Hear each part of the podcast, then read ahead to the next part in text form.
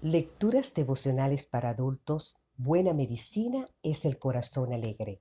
Cortesía del Departamento de Comunicaciones de la Iglesia Dentista de Gascue en la República Dominicana. En la voz de Sarat Arias. Hoy, 2 de enero, la verdadera autoestima. Y el segundo es semejante. Amarás a tu prójimo como a ti mismo. Mateo 22, 39. El mandato amarás al prójimo como a ti mismo sugiere que el amor hacia nuestros semejantes debe ser amplio y generoso, pues todo ser humano cuenta con una medida razonable de amor hacia sí mismo.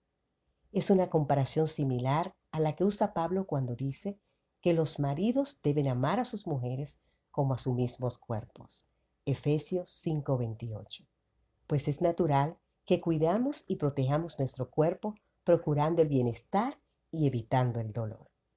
Sin embargo, hay excepciones a esta regla. Hay personas que afectadas por desequilibrios emocionales se desprecian a sí mismas. Hemos encontrado jóvenes de apariencia hermosa, con grandes habilidades académicas y musicales, así como dotes de liderazgo que están convencidos de una supuesta fealdad, torpeza o carencia de talento musical e incapacidad de dirigir un grupo. Esos son solo los resultados de la autoestima pobre. Es más, hay quienes alcanzan el extremo de desear la muerte y expresan tendencias o incluso intentos suicidas. Estos pueden llegar a aborrecerse a sí mismos y por lo tanto no podríamos invitarles a que amaran al prójimo como a sí mismo, pues estaríamos pidiéndole que odiasen a su propio prójimo. Pero, ¿qué significa amarse a uno mismo?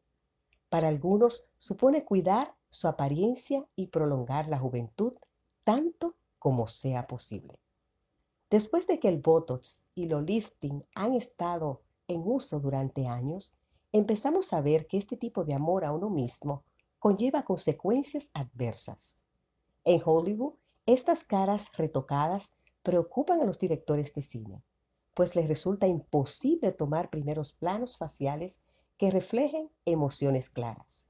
Es más, hay estudios que muestran que aparte de limitar la expresión verbal, también limitan la experiencia emocional. Se han observado tomografías cerebrales en las que los centros de la emotividad no solo son motivados por la voluntad y los pensamientos propios, sino también por medio de la expresión facial. Y cuando ésta es deficiente, la sensación emocional se percibe solo a medias.